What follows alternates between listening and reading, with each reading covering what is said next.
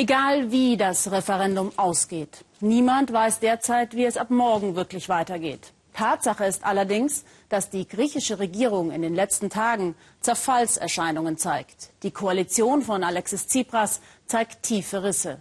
Hinter den Kulissen wird bereits heftig um neue politische Bündnisse gefeilscht, während der Kampf um die Neuverteilung der Macht bereits in vollem Gange ist. Das Referendum hat die Wahlbürger in zwei gegensätzliche Lager gespalten.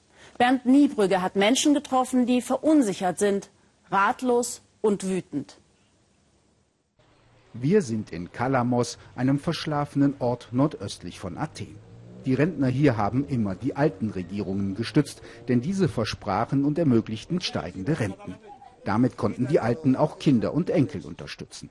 Nun werden die ehemaligen Regierungschefs für den ganzen Schlamassel verantwortlich gemacht.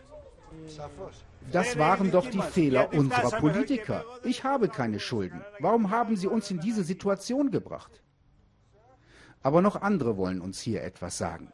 Im zentralen Café gegenüber spielen die Männer wie immer Preffer, ein Kartenspiel ähnlich dem Skat. Und die Stimmung kocht.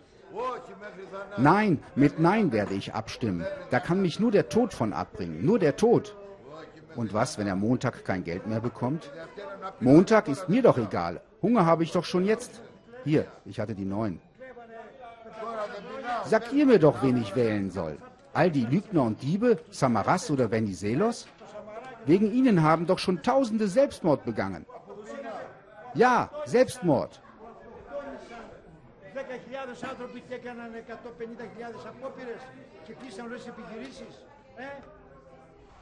In Athen treffen wir den neben Alexis Tsipras wohl mächtigsten Politiker der Syriza. Panayotis Lavasanis. Er steht an der Spitze der radikalen Kräfte in der Partei. Das Scheitern der Gespräche, die Abwehr von Rentenkürzungen, das Referendum, sein Werk. Er hält fest am kompromisslosen Kurs, spricht von Ausblutung und Vernichtung durch die europäischen Partner. Nur seine Partei biete Rettung, eine Koalition undenkbar. Eine Koalitionsregierung, an der andere Parteien beteiligt sind, das wird Syriza nicht tun. Und das wird sie deshalb nicht machen, weil sie eine verantwortungsbewusste politische Kraft ist. Und weil wir Koalitionsregierungen in der Vergangenheit erlebt haben und diese kläglich gescheitert sind.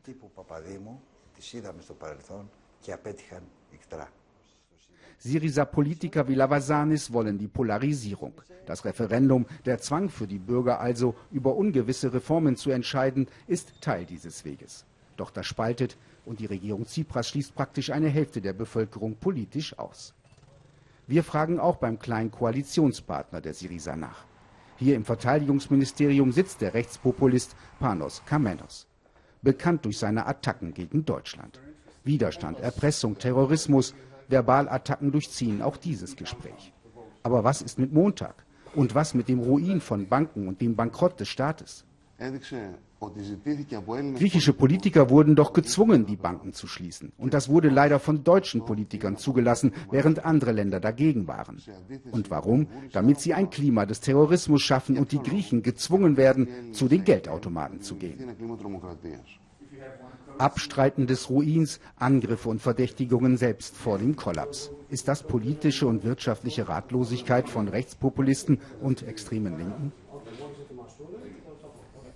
In Kalamos, dem Bauern- und Fischerdorf, treffen wir auch die, bei denen es nicht nur um die Rente, sondern um eine Zukunft, um den Aufbau einer Familie geht. Sie fühlen sich seit Jahren von Europa und den griechischen Politikern alleingelassen.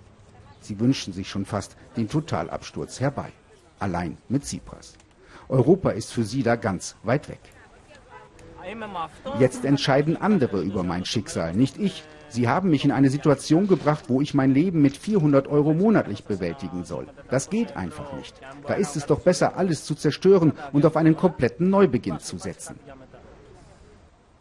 Zur gleichen Zeit in Athen bereitet sich das alte politische System auf die Rückkehr zur Macht vor. Der konservative Nikos Dendias, Ex-Minister in verschiedenen Regierungen und einer der Strippenzieher zwischen den Oppositionsparteien. Seine Partei hat in der Vergangenheit versagt. Was kann da jetzt besser werden? Wir müssen zunächst uns selber reformieren und wir müssen der griechischen Gesellschaft eine klare Vision von Europas Zukunft anbieten. Eine klare Vision von einer modernen christlichen demokratischen Partei. Das würde die Gesellschaft überzeugen, dass unsere Zukunft im Herzen Europas liegt.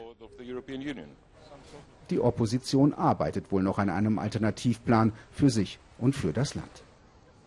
In Kalamos wollen und können viele den Politikern des Landes keine Zeit mehr dafür geben.